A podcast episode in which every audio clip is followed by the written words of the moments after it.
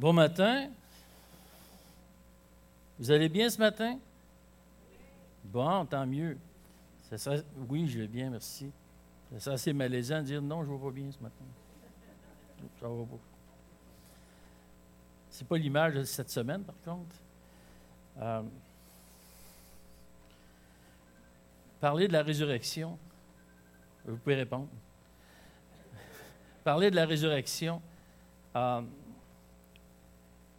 surtout, euh, cette deuxième partie, nous avons vu la semaine passée que la réalité de la résurrection de Christ. Cette semaine, nous voyons notre réalité, notre propre résurrection. Et euh, on pense que c'est un sujet qui est très loin de nous. Mais j'ai réalisé cette semaine que c'est un sujet très impliquant, très personnel. Et c'est un sujet qui nous touche aujourd'hui. Cette journée du mois de juin d'aujourd'hui, la résurrection nous touche aujourd'hui personnellement. Et naturellement, quand, tu réalises cela, assis sur ton bureau, tu as de la misère à écrire. Tu as de la misère à mettre tes idées. Et souvent, tu fais les 100 pas dans ta maison pour réussir à trouver l'idée, pour trouver qu'est-ce que Dieu veut me dire à travers tout ça? Et Dieu, euh, Dieu est fidèle. Et Dieu euh, me parle. Et j'aime ça quand Dieu me parle. Ben, pas tout le temps, là. Quand je ne suis pas correct, j'ai ça quand il me parle. Mais quand Dieu m'enseigne, j'aime cette position-là. On va lire, s'il vous plaît, dans 1 Corinthiens au chapitre 15, à partir du verset 33. Il y en a un plus petit que moi qui était là avant moi. À partir du verset 33. Ne vous y trompez pas. Les mauvaises compagnies corrompent les bonnes mœurs. Revenez à vous-même comme il est convenable et ne péchez point, car quelques-uns ne connaissent pas Dieu, je le dis à votre honte. Mais quelqu'un dira, comment les morts ressuscitent-ils et avec quel corps viennent-ils? Insensé. Ce que tu sèmes ne reprend point vie s'il ne meurt. Et ce que tu sèmes, ce n'est pas le corps qui naîtra, c'est un simple grain. Le blé peut-être, ou une autre semence, puis Dieu lui donne un corps comme il lui plaît, et à chaque semence, il donne un corps qui lui est propre. Toute chair est dans la même chair, mais autre est la chair des hommes, autre celle des quadrupèdes, autre celle des oiseaux, autre celle des poissons. Il y a aussi les corps célestes et des corps terrestres, mais autre est l'éclat des corps célestes, autre celui des corps terrestres. Autre est l'éclat du soleil, autre est l'éclat de la lune, autre est l'éclat des étoiles. Même une étoile diffère à l'éclat d'une autre étoile. Ainsi, ainsi en est-il de la résurrection des morts. Le corps est semé corruptible, il ressuscite incorruptible. Il est semé méprisable, il ressuscite glorieux. Il est semé infirme, il ressuscite plein de force. Il est semé corps naturel, il ressuscite corps spirituel. S'il y a un corps naturel, il y a aussi un corps spirituel. C'est pourquoi il est écrit, le premier homme, Adam, devint une âme vivante. Le dernier Adam est devenu un esprit vivifiant. Mais ce qui est spirituel n'est pas le premier. Ce qui est naturel, ce qui est spirituel vient ensuite. Le premier homme tiré de la terre est terrestre. Le second homme, le second homme est, un, est du ciel.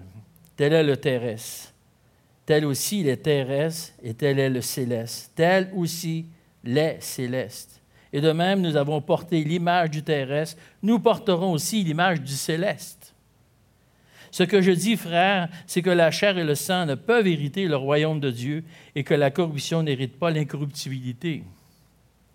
Voici, je vous dis un mystère. Nous ne mourrons pas tous, mais tous nous serons changés en un instant, en un clin d'œil, à la dernière trompette. La trompette sonnera et les morts ressusciteront incorruptibles, et nous, nous serons changés. Car il faut que ce corps corruptible revête l'incorruptibilité et que ce corps mortel revête l'immortalité. Lorsque ce corps corruptible aura revêtu l'incorruptibilité et que ce corps mortel revêtu l'immortalité, alors s'accomplira la parole qui est écrite, la mort a été engloutie dans la victoire. Ô mort, où est ta victoire? Ô mort, où est ton aiguillon? L'aiguillon de la mort, c'est le péché, et la puissance du péché, c'est la loi. Mais grâce soit rendue à Dieu qui nous donne la victoire par notre Seigneur Jésus-Christ. Ainsi, mes frères bien-aimés, soyez fermes, inébranlables, travaillant de mieux en mieux à l'œuvre du Seigneur, sachant que votre travail ne sera pas vain dans le Seigneur. Que le Seigneur bénisse sa parole.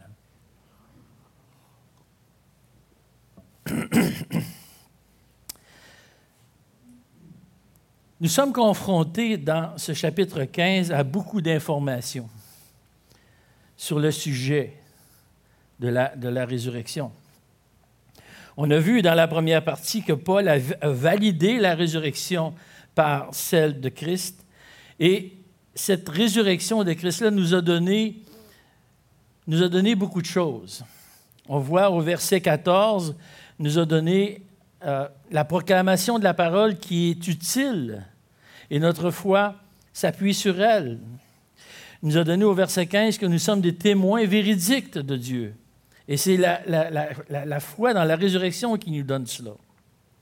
Elle nous dit au verset 17 aussi que notre foi est certaine et que nos péchés ne sont plus sur nous. Dieu les a pris en charge. Au verset 18, les morts en Christ sont sauvés pour l'éternité. Et finalement, au verset 19, notre bonheur réside dans une vie éternelle qui a commencé à notre conversion. Nous avons la vie éternelle aujourd'hui et nous l'aurons par la résurrection. Nous aurons, ce, ce, fait sera établi par la résurrection. Maintenant, dans le focus de la deuxième partie, c'est sur notre propre résurrection qu'il est question. Le verset 20 nous dit que Christ est les prémices dans la version BDS, il est écrit que Christ est le, les premiers fruits de la moisson et nous sommes de cette moisson.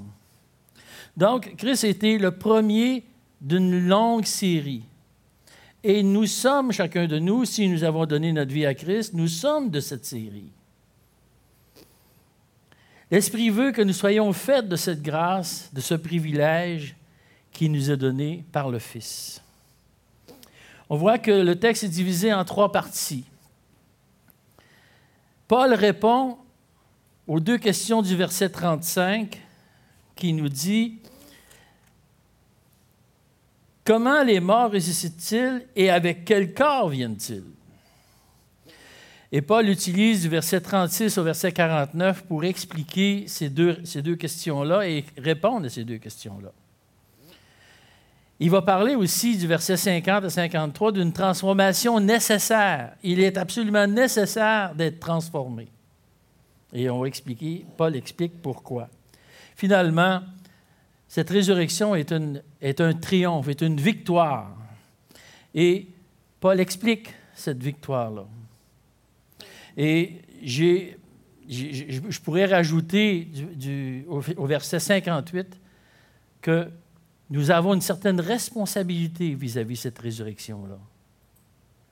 Et j'ai omis de le mettre dans mon PowerPoint. J'ai manqué de temps ou manqué de diligence. Mais le verset 58 pourrait être notre responsabilité vis-à-vis de euh, cette résurrection. Mais d'abord, dans le verset 35, les deux questions posées n'ont pas pour but de comprendre les choses. La, formulation des questions nous, amène à voir les, questions comme étant venant de personnes incrédules, des gens qui ne croyaient pas à la résurrection. Et c'est un peu comme une boutade, c'est un peu comme, euh, on va te mettre dans un piège, on va te poser ces deux questions-là, tu ne seras pas capable de répondre. Vous vous rappelez lorsque les, les pharisiens venaient voir Jésus et qu'ils posaient des questions pour l'embêter. Jésus s'en est toujours sorti et Paul, par l'Esprit, va s'en sortir aussi. Mais ces questions-là, Paul est clair qu'il reçoit les questions et sa, sa première réaction, le premier mot, c'est insensé. Celui qui s'approche de Dieu avec le désir de vouloir savoir, avec humilité, n'est pas rejeté et surtout, il n'est pas insensé. Vous approchez certainement Dieu avec des questions. Pourquoi ça? Comment ça se fait ça? je ne comprends pas le verset. Et Dieu est prêt à vous expliquer. Et c'est toujours une grâce quand Dieu nous explique les choses.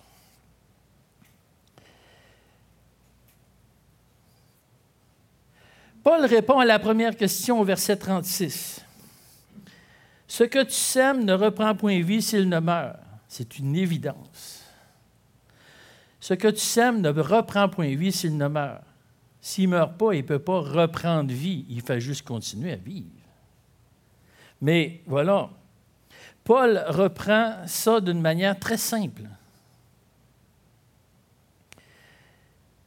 C'est évident que les grains de blé vont donner des épis de blé. Hein? Ça tombe sous le sens. Mais c'est une très belle illustration qui dit que Dieu est capable de faire revivre ce qui est appelé à mourir. C'est un exemple. Et ce phénomène-là arrive des millions et des milliards de fois tous les jours. Ce qui meurt va reprendre vie. Dieu a déjà placé dans sa création ce principe de la mort qui conduit à la vie. Déjà, on a ça. Dieu est capable de le faire. Et Dieu est capable d'expliquer avec des concepts très difficiles à comprendre. La résurrection, je ne la comprends pas. Je ne la comprends vraiment pas. Je ne sais pas comment est-ce que je peux faire pour revenir à la vie un coup que mon corps est pourri. je voyais des cendres, j'ai vu des cendres de personnes. Puis je regarde les cendres, je me dis, tu vas de la misère à faire un corps avec ça. Il n'y a plus grand-chose de bon là-dedans. Mais Dieu est capable de le faire. Et Dieu nous montre qu'il est capable de le faire. Et Dieu utilise des exemples tout simples et compréhensibles pour nous faire comprendre ça. La deuxième question, Paul prend le temps d'y répondre. Et va utiliser des versets 37 jusqu'au verset 49 pour bien expliquer avec quel corps reviennent-ils. Il est clair que Dieu peut donner la vie à travers la mort. Mais il va utiliser un chemin qui va montrer les capacités de Dieu à créer. Et toutes les questions que l'homme se pose peuvent être répondues à travers ce que Dieu va enseigner. Dieu a réponse à tout. Pas l'homme, mais Dieu a réponse à tout. Paul, dans son fil conducteur, part de données générales pour aller vers le plus spécifique. Et il va poser des notions d'agronomie au verset 37. Il va poser des questions de biogénétique au verset 38 et 39 et même d'astronomie au verset 40 et 41. Paul, malgré le temps qu'il était, avait réponse à des réponses que des gens se posent encore aujourd'hui, mais Paul avait les réponses. Pas lui, mais Dieu, à travers Paul, avait les réponses. J'ai eu beaucoup de difficultés à comprendre le chemin par lequel passe Paul pour nous répondre à la question avec quel corps reviennent-ils? Qu'est-ce que le grain de blé, qu'est-ce que les astres ont à faire dans, dans le fait que le corps revient à la vie? Mais ces versets ont pour but d'ouvrir mon esprit, d'ouvrir mon esprit sur les capacités infinies de Dieu, les capacités variées et infinies de Dieu. Capacités que je ne comprendrai jamais totalement. Il est Dieu. Il est infini. Et moi, je suis fini dans tous les sens du terme.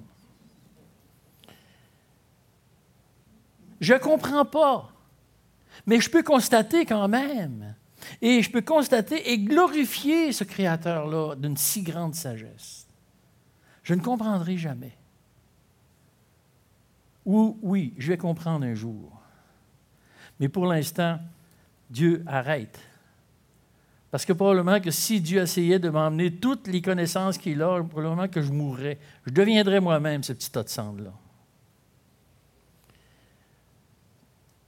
Paul avait raison lorsqu'il disait dans Romains, car depuis la création du monde, les perfections invisibles de Dieu, sa puissance éternelle et sa divinité se voient dans ses œuvres quand on y réfléchit.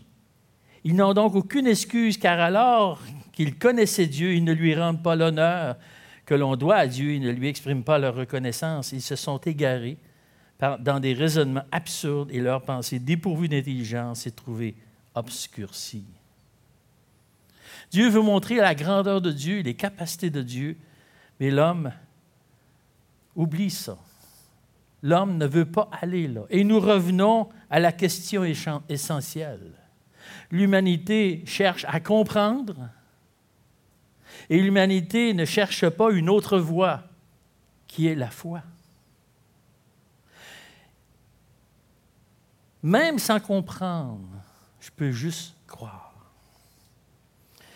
Pour citer un de mes enseignants, lorsque j'étais dans une certaine formation, il disait que les chercheurs sur les phénomènes atomiques ne comprenaient pas pourquoi que l'électron autour d'un atome ne sort pas de son orbite.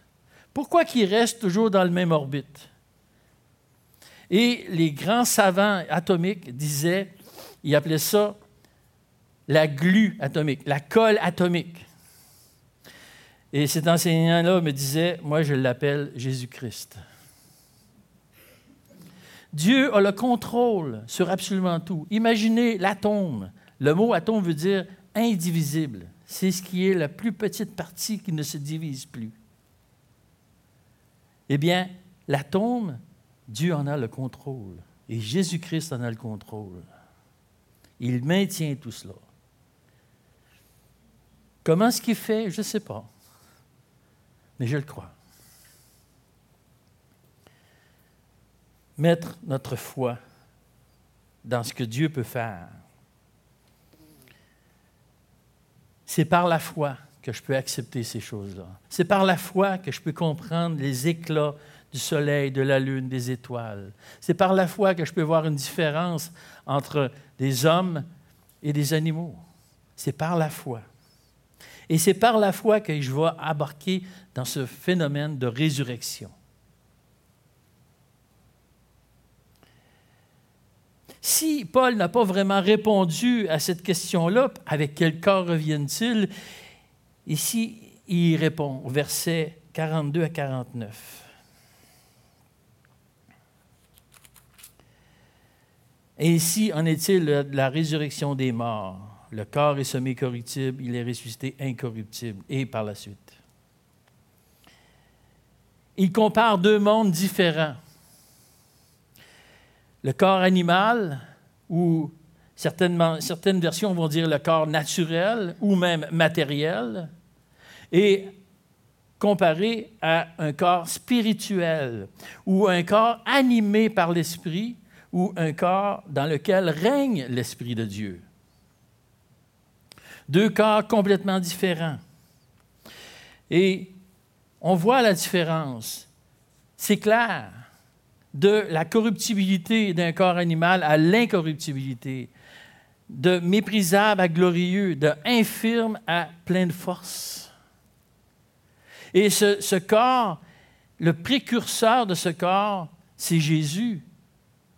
Le précurseur du premier corps, c'est le premier Adam, c'est Adam, le premier homme.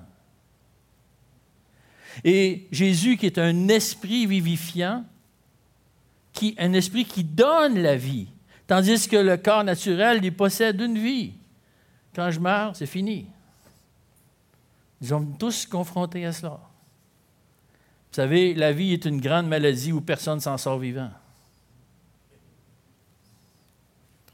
Et on voit qu'Adam qui est tiré de la terre, on regarde dans Genèse où Adam a été fait de la poussière, Christ est tiré du ciel.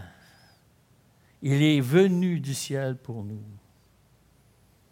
Et si l'homme animal vient en premier, le ressuscité vient en deuxième. Et cet enseignement-là est important parce que avant, je ne peux pas venir au monde ressuscité. Je dois venir en premier, je dois être semé dans mon corps. Un jour, je vais accepter par une décision d'être ressuscité. Mais je dois passer d'abord par la première étape pour arriver à la deuxième. Je ne croirai jamais quelqu'un qui dit Moi, j'ai toujours été sauvé. Depuis ma naissance, je suis sauvé. Ah ouais? Tu n'as jamais été semé, tu as toujours été ressuscité. Ça ne fonctionne pas. D'abord, en premier, semé dans la corruption. Ensuite, ressuscité. Et le but, le but final, porter l'image céleste. Parce que nous portons déjà l'image terrestre. Hein, nous sommes tous des terrestres, nous sommes tous des terriens. Et nous portons tous l'image terrestre, d'une manière ou d'une autre, bien ou mal. Mais nous portons tous cette image. Et un jour, Dieu nous amènera à porter cette image d'une image céleste. Paul, dans sa deuxième lettre aux Corinthiens, résume cette transformation dans un seul verset. 2 Corinthiens 5, 17 nous dit Ainsi, si quelqu'un est uni à Christ, il appartient à une nouvelle création. Les choses anciennes sont passées, voici les choses nouvelles sont venues. Celui qui décide de s'unir à Christ ne fait pas partie d'une nouvelle religion, il fait partie d'une nouvelle création. Et lorsque je comprends les gens qui disent Ah oui, tu as une nouvelle religion, ils ne savent pas de quoi qu'ils disent. Je ne fais pas partie d'une nouvelle religion, je fais partie d'une nouvelle création. Même si je vis à tous les jours, même si j'ai encore mal aux os le matin, même si j'ai mal à la tête de temps en temps, je fais partie d'une nouvelle création. Ce n'est plus moi qui vis, c'est Christ qui vit en moi. Et c'est complètement différent que d'être un parti ou de, de faire partie de l'école de Christ. Nous ne faisons pas partie d'une école, nous ne faisons pas partie d'un parti politique, je dirais pas politique, je dirais religieux. Mais Christ est en nous. Il réside en moi et toutes choses sont nouvelles. Le fait que Christ réside en moi change la valeur des choses. Je lisais une belle illustration de M. Warren Worsby de ce que nous sommes devenus en Christ. Où est la valeur? Dans l'écrin ou dans ce qu'elle contient? Voyez-vous, je peux avoir une belle grande collection de boîtes vides à la maison, puis je peux les frotter tous les jours. Si un jour vous venez chez moi, vous allez me poser la question, ça sert à quoi toutes ces boîtes vides-là? C'est quoi la valeur de ces boîtes-là? Puis je les frotte, puis j'ai fait attention. Puis... Mais la vraie valeur, elle est ce qu'il contient. Une seule boîte avec ce qu'elle contient peut avoir une plus grande valeur que tous les écrins vides. Si on prend notre corps comme un écrin, c'est qu'est-ce qu'il y a dans notre corps qui a une certaine valeur? C'est Christ en nous qui est la vraie valeur. Et c'est Christ en nous que l'on doit s'occuper. Et c'est Christ en nous que l'on doit toujours, à tous les jours, prendre soin. Pas l'écrin. Oui, on veut, on veut quand même on veut quand même vieillir, on veut faire des bons vieux, fait qu'on fait attention un peu. Mais ce n'est pas la première importance. Et on va le voir plus loin. Quelle est cette importance-là? Et savez-vous à quoi sert l'écrin? À quoi ça sert un écrin? À faire ressortir la beauté du bijou. Ça sert juste à ça. Notre corps devrait servir à faire ressortir la beauté de Christ en nous. Et voilà une responsabilité que nous avons. Christ est en nous. Et ce qu'il y a à l'intérieur de moi est plus important que moi-même.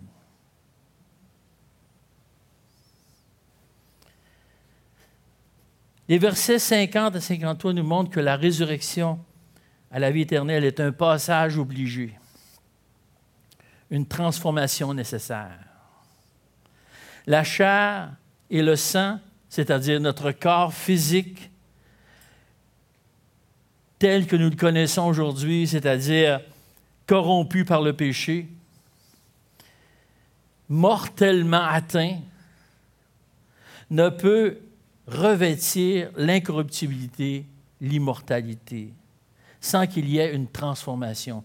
Notre corps actuellement ne pourrait être incorruptible et ne pourrait être immortel comme il est. Ça serait un désastre.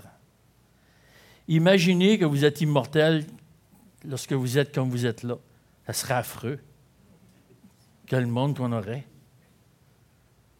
Parce que, je vous dis franchement, j'ai pris de l'âge, j'ai une barbe blanche que j'aime pas, mais mieux que j'étais, je ne sais pas. J'ai mes heures aussi où ce que le péché règne dans ma vie, où ce que je dois demander pardon à Dieu. Et si j'étais immortel, oh, ce serait affreux. Mais je dois être transformé. Il doit, avoir, avoir un changement majeur dans ma vie. Voici le futur de celui qui a donné sa vie à Christ. Incorruptible, glorieux, plein de force. Si tu as donné ta vie à Christ, c'est ce que Dieu veut te donner. Et cela vient de la confiance en ce deuxième Adam, en Jésus, qui a un esprit vivifiant qui donne la vie. Parce qu'il est lui-même tiré du ciel et veut nous emmener avec lui au ciel. Et tout cela vient à la suite d'une décision. Une décision par la foi en la résurrection. Ça vient de cette décision-là. Pourquoi? Parce que je puis maintenant porter l'image céleste, complètement différent. Et c'est l'avenir de celui qui a donné sa vie à Christ et celui qui croit les textes qui sont devant nous. C'est ce que nous attendons pour beaucoup d'entre nous. C'est ce que moi j'attends. Presque à tous les jours. Ou quand il pleut, ou quand il fait soleil, ou ça n'a pas d'importance, je me lève le matin, et je vais à ma fenêtre, je me dis, ce serait une belle journée, puis qu'ils viennent me chercher. C'est ce que j'attends.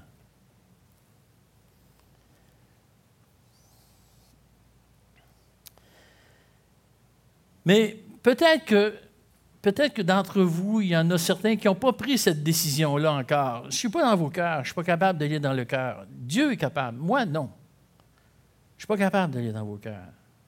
Mais peut-être que vous n'avez pas pris cette décision-là de mettre votre foi en Christ.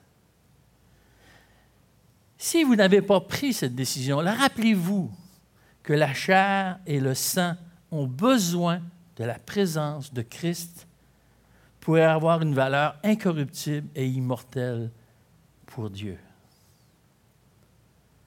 J'ai un petit placard à la maison, une petite plaquette que j'ai eue en cadeau, c'est écrit, c'est en anglais, No God, no peace. Connaître Dieu, connaître la paix. Et tout de suite, c'est écrit en dessous, No, God, no Christ, no peace. Pas, de, pas Christ, pas de paix. Et c'est l'histoire de notre vie. Christ dans ma vie peut faire la différence. Christ dans ma vie, va me donner l'incorruptibilité et l'immortalité. Le verset 54 à 57 démontre l'importance de la victoire sur tous nos ennemis, sur tous les ennemis de Dieu. Il est dit ailleurs dans sa parole qu'il a mis tous ses ennemis sous son marchepied, place qui, d'après moi, très inconfortable, sous le marchepied de Dieu. Et le verset 26 de ce texte-là nous dit que de la mort qu'il est le dernier, le dernier ennemi. Il est facile de voir la mort comme un ennemi. Très facile. J'ai travaillé dur toute ma vie pour acquérir des connaissances, de l'expérience, des valeurs. Euh, de longues heures à tous les jours et parfois pas beaucoup de sommeil. De longues journées de fatigue. des années de labeur. Et je n'ai pas encore fini, je n'ai pas terminé. Je suis encore dans ce mood-là. Tout cela pour arriver au bout de la ligne à être vaincu par la mort. C'est pas difficile de dire que la mort, c'est un ennemi. C'est quelque chose que j'aime pas penser qu'un jour je vais mourir, humainement parlant. Dans, ma, dans mon humanité, y en a-tu qui veulent mourir ici? Là? Je vais vous présenter un bon thérapeute. Je ne peux pas considérer la mort comme une bonne nouvelle. C'est cette mort-là qui fait que tous les projets que j'ai encore dans ma tête vont être anéantis. Tout ce que je peux avoir comme, idée, comme, projet, ça ne marche plus. C'est la mort qui va mettre un terme à tout cela. Mais avec les yeux de la foi, autant la défaite et l'épreuve de la mort est grande, autant la victoire sur la mort, comme il est exprimé ici, la victoire sur la mort que Dieu a donnée par son Fils, prend de la valeur. C'est une immense victoire que d'avoir la victoire sur la mort, comme il est cité la mort été engloutie dans la victoire. Ô mort, où est ta victoire? Ô mort, où est ton aiguillon? Quelle belle victoire! Mais c'est une victoire qui, a des, des répercussions immenses. Oups. Je m'excuse. OK. Il y a comme un mix de, La mort en Christ n'est pas une perte. La résurrection nous permettra de conserver quelque chose de précieux qui vient de cette terre. Et la première chose que nous allons garder, une des choses que nous allons garder, c'est la connaissance relationnelle de la personne de mon Dieu et de Jésus-Christ. La vie éternelle, c'est la connaissance de Dieu. On est d'accord là-dessus? Ce que je connais de Dieu ici sur terre, je vais pouvoir l'emmener au ciel. Je vais encore le connaître et je vais le connaître encore mieux. La, résurrection va faire en sorte que, ce que je connais de Dieu, je vais pouvoir l'emmener avec moi. Il va être dans ma vie éternelle. Au ciel, je n'ai pas besoin d'être un bon mécanicien. Je n'ai même pas besoin d'être un bon prédicateur. Au ciel, je n'ai pas besoin d'avoir toutes sortes de qualités au ciel, la connaissance de Dieu va me suffire. Apprendre à connaître Dieu. Et j'ai découvert que la connaissance de la personne de Dieu me sauve de beaucoup de péchés. Comment je peux trahir ce grand Dieu que je connais intimement et que j'apprends à connaître tous les jours? Mais vous savez, la connaissance de Dieu, ça ne vient pas tout seul. Lorsque je rouvre ma parole de Dieu, puis que je prie, Seigneur, montre-moi qui tu es encore aujourd'hui à travers les versets que je vais lire. Je cherche à connaître Dieu. Et c'est la plus belle et la plus grande connaissance, celle qui est éternelle. La connaissance de Dieu. À travers cet enseignement, on a découvert que nous sommes favorisés par la puissance de Dieu, déployée dans son Fils. Éphésiens 1, 19, 20 dit Quelle est l'extraordinaire grandeur de la puissance qui est en œuvre en notre faveur, à nous qui plaçons notre confiance en lui. Cette puissance, en effet, il l'a déployée dans toute sa force en faisant agir en Christ lorsqu'il l'a ressuscité.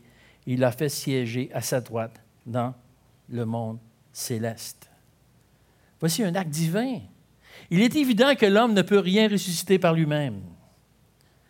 Et Dieu nous a favorisés dans ce déploiement-là, dans le déploiement de sa puissance. Par le simple fait que nous mettrons notre confiance en lui, Je ne peux pas ressentir cette puissance-là par mon sixième sens. Je n'ai pas de sensation d'être sauvé.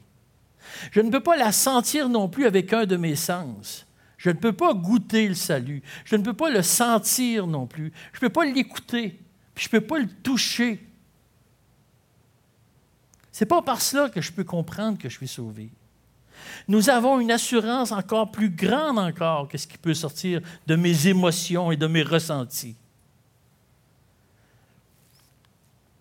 Éphésiens 1.19, la version Shuraki que j'aimais beaucoup, parce qu'elle elle remplit plus, est, elle est plus exacte. Quelle est l'excellente grandeur de sa puissance en notre faveur, à nous qui adhérons par l'opération du pouvoir de sa force, qu'il a manifesté dans le Messie en le réveillant d'entre les morts, en le faisant asseoir à sa droite dans les ciels. Nous ne faisons qu'adhérer à ce que Dieu nous a donné.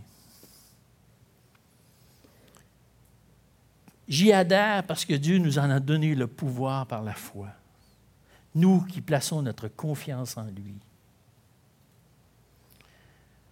Comment est-ce que ça peut se faire? Le texte nous dit dans les versets 1 et 2 de Corinthiens 15, Je vous rappelle, frères, l'évangile que je vous ai annoncé, que vous avez reçu, dans lequel vous avez persévéré et par lequel vous êtes sauvés si vous le retenez dans les termes que je vous l'ai annoncé. Autrement, vous aurez cru en, vain. Dieu a permis que l'on reçoive, Dieu a permis que l'on retienne ce que nous avons reçu, et Dieu a permis que nous persévérions dans, cet enseignement. Et tout de suite là, je dis merci Seigneur qui, s'est ouvert, qui a ouvert la porte de son cœur à nous, avec nous puissions nous y cacher, le découvrir, lui et ses grâces. Je peux connaître Dieu personnellement. Et je le connaîtrai pour l'éternité.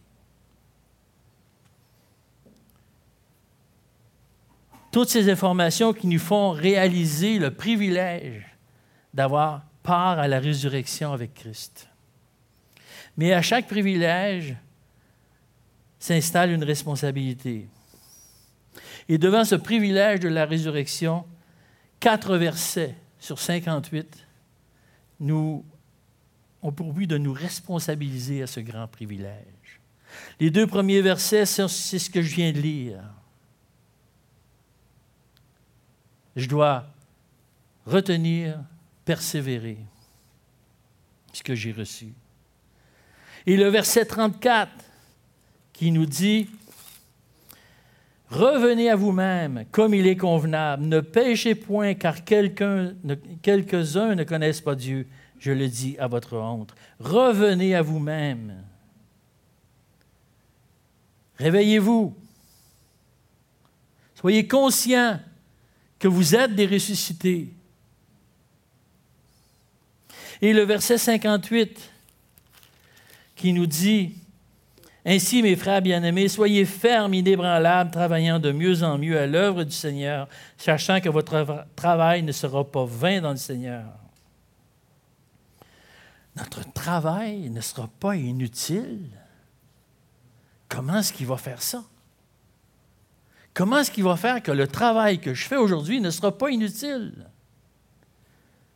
Paul était conscient de la responsabilité de vivre comme un futur ressuscité.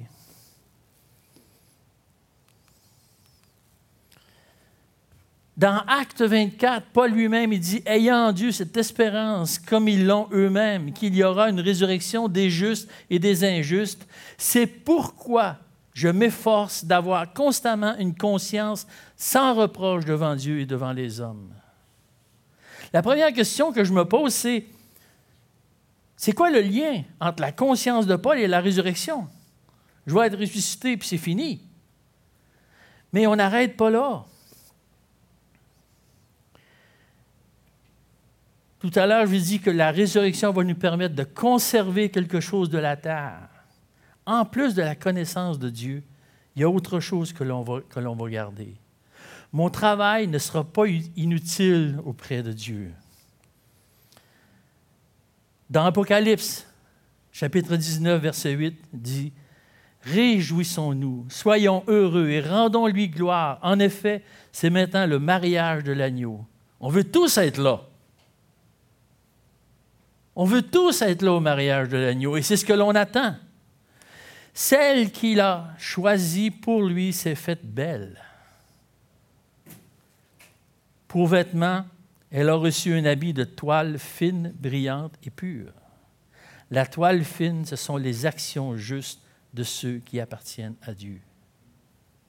Vous rendez-vous compte quel est le travail qui va nous être rendu, quelle est la récompense qui va nous être rendue des efforts, des souffrances, du temps que l'on place pour Dieu? Notre travail ne sera pas vain, notre travail ne sera pas inutile car il correspond à quelque chose d'éternel. Dieu ne me tapera pas sur l'épaule en disant Hé, que tu avais une belle maison sur la tête. Ton char, il était vraiment beau. Non. Il va avoir cette vision des œuvres qu'on a fait pour lui. Nous appartenons à Dieu. Nous devons aujourd'hui vivre comme des ressuscités, comme Paul, qui avait une conscience pure, qui avait une conscience sans reproche. Cherchons à ce que notre conscience soit sans reproche.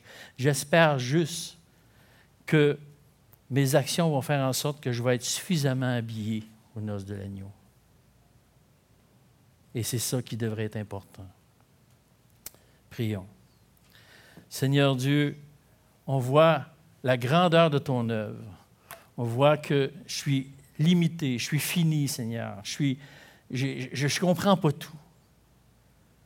Mais par la foi, je peux juste te suivre. Et le peu que je comprends, Seigneur, je veux vraiment le faire pour toi, pour ta gloire et pour ton nom. Permets, Seigneur, que je sois aujourd'hui un ressuscité en puissance, que je puisse déjà aujourd'hui porter l'image céleste. Donne-moi, Seigneur, ce témoignage d'amour que tu veux que j'aille, ce témoignage de consécration et de sanctification qui s'adresse à moi. Permets, Seigneur, que ce thème de résurrection remplisse ma vie, que je sois un ressuscité en puissance ici sur terre. Et c'est là le témoignage que les gens vont voir, et c'est là qui va faire en sorte qu'ils vont dire Waouh, il y a quelque chose de différent, lui. Oui, la différence, c'est qu'est-ce qu'il y a en dedans de moi, Christ, à laquelle je tiens compte. Pour ta gloire et pour ton nom, Seigneur, que tu veux que mon cœur soit tourné vers toi. Amen.